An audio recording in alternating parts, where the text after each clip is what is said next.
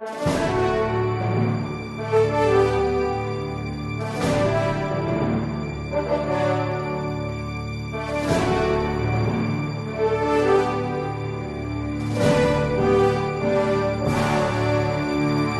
Parresia, eu gostaria de falar a respeito da aliança política entre católicos e evangélicos. Eu sou da posição firme e determinada que não é possível nós contribuirmos para o bem do nosso país sem uma aliança sólida, forte, entre os católicos e os evangélicos no campo político. Mas eu vejo que em todos os lugares e de todos os lados existem pessoas de forma irresponsável, trabalhando contra essa aliança política. Por que é que eles são tão contrários a essa aliança política e por que é que ela é tão necessária? Bom, vamos então por partes. Comecemos com uma definição de política. Os papas recentes, João Paulo II, Bento XVI, inclusive numa audiência de quarta-feira, o próprio Papa Francisco recordou uma frase importantíssima a política é uma elevada forma de caridade. Mas como é possível que a política seja caridade quando na nossa cabeça política é oportunismo? Bom, o fato é que a política é um esforço, um trabalho sistemático em prol do bem comum. Ora, não é possível nós trabalharmos pelo bem comum sem que eu renuncie a algo. E é isto que faz com que a política seja uma caridade. A política é caridade porque eu preciso renunciar a algo, renunciar ao meu projeto de vida, renunciar às minhas vontades, caprichos e veleidades para trabalhar pelo bem comum. Ora, se a política, na sua própria definição, comporta uma renúncia, então uma aliança política é também uma renúncia. E em que consiste essa renúncia? Consiste no fato de nós deixarmos de lado aquilo que nos divide, para lutarmos juntos pelo bem comum. Qual é a situação que nós vivemos hoje, não somente no país, mas no Ocidente?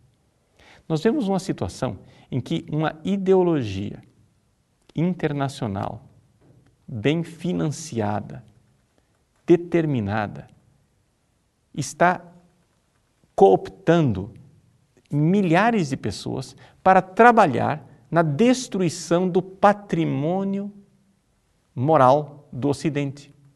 O que é o patrimônio moral? É a moralidade que nós poderíamos dar o nome de judaico-cristã, em cima da qual o mundo, tal qual nós o conhecemos hoje no Ocidente, foi fundado. Nós temos uma longa história de dois mil anos, e se considerarmos o patrimônio judaico, poderíamos aumentar mais do que dois mil anos, três mil anos, em que um patrimônio moral foi sendo é, colocado e isso fermentou e gerou aquilo que nós conhecemos como Ocidente. Este patrimônio moral é que proporcionou o crescimento das ciências, o desenvolvimento tecnológico, a civilização tal qual nós a conhecemos hoje. No entanto, um bando de acelerados colocou na cabeça que a moral judaico-cristã só fez desgraça. Então nós temos que acabar com ela e acabando com a moral judaico-cristã, acabar também junto com esta instituição pérfida chamada família. Eles estão determinados em fazer isso. Eles querem fazer isto. É evidente que, como eles sabem que a maior parte da população é a favor da família e a favor da moral judaico-cristã, eles usam jogos linguísticos para usar a própria moral cristã para nos colocar uns contra os outros e nos destruirmos. Nós precisamos estar atentos com relação a isso. Então, é aí que nós precisamos nos unir. Uma coalizão. Uma coalizão não quer dizer que eu, católico, estou de acordo em tudo com um protestante. Não, mas uma coalizão quer dizer que eu preciso compreender, e é urgente que nós façamos isto, que os católicos, os evangélicos, os espíritas, os judeus, todos nós fazemos parte de uma civilização fundada na moralidade judaico-cristã, que, neste fundamento, construiu o mundo tal qual nós o conhecemos. Nós precisamos nos unir para que isso não seja destruído, para preservar, para conservar este patrimônio. Portanto, nesse sentido, somos sim conservadores. Estamos querendo conservar o patrimônio.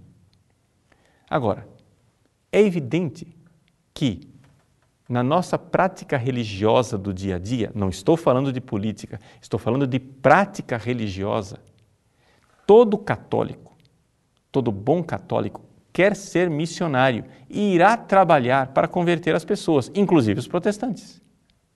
Assim como na prática religiosa dos evangélicos, eles serão missionários e irão trabalhar para converter as pessoas, inclusive católicos. Isso significa que, para um bom católico, um protestante é um herege. E para um protestante convicto e fervoroso, um católico é um idólatra. Agora, como sair desse impasse? É nós lembrarmos que isto é a prática religiosa. Esta é a realidade que nós vivemos enquanto missionariedade religiosa e exatamente um Estado laico, onde há liberdade religiosa, permite que as pessoas trabalhem para a conversão né, da população. Isso é muito tranquilo. Ninguém está querendo questionar isto. Nós não precisamos altercar acusações uns contra os outros, começar a é, procurar no arquivo morto alguma declaração de pastor, de padre, para nos jogarmos uns contra os outros e impedir esta aliança. Não. Para nós é algo tranquilo. Ou seja, nós católicos e os evangélicos estamos perfeitamente de acordo que neste campo não tem acordo. Ou seja, não tem acordo. Não, você não precisa, você, pastor protestante, para fazer uma aliança política comigo, padre católico, não precisa virar católico. Nós estamos de acordo que neste campo não tem acordo. Mas não é neste campo que nós queremos firmar um acordo. É no campo político que nós queremos firmar um acordo. E no campo político, nós queremos fazer o seguinte: deixar de lado as nossas diferenças e trabalhar para o bem comum. É nesse sentido que a política é uma caridade. É assim que nós precisamos nos determinar a estarmos juntos, nos respeitar mutuamente e, nesta coalizão, lutarmos para salvar a família, para salvar patrimônio moral judaico-cristão e para salvar esta civilização que está sendo atacada por uma horda de bárbaros. Nós vemos, sim, a nova invasão dos bárbaros, mas não são mais bárbaros que vêm com é, a guerra, forçando as fronteiras do Império Romano. São bárbaros que vêm com a língua bifurcada, como a serpente. Sim, todos eles têm a língua bifurcada. Eles dizem uma coisa que para a população significa uma coisa, para eles significa outro. Eles, por exemplo, querem propor uma ideologia de gênero e dizem: nós não podemos tolerar a discriminação do gênero da pessoa. Para a população, gênero soa como se fosse sexo homem e mulher. Para eles, gênero é simplesmente uma ideologia para transformar nossas escolas em fábricas de pessoas versáteis sexualmente. Ou seja, o que eles estão planejando é acabar com a instituição familiar. E para acabar com a instituição familiar, eles precisam acabar com o papel de marido, mulher, macho, fêmea, filho, pai, mãe.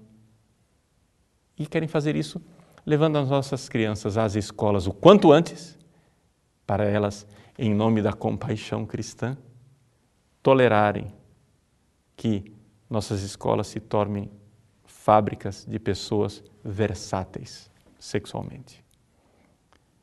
Nós cristãos, nós que vivemos esse patrimônio moral judaico-cristão, não aceitamos isto. E nós estamos numa democracia. Nós nesta democracia, devemos sim respeitar as minorias. Pelo amor de Deus, claro.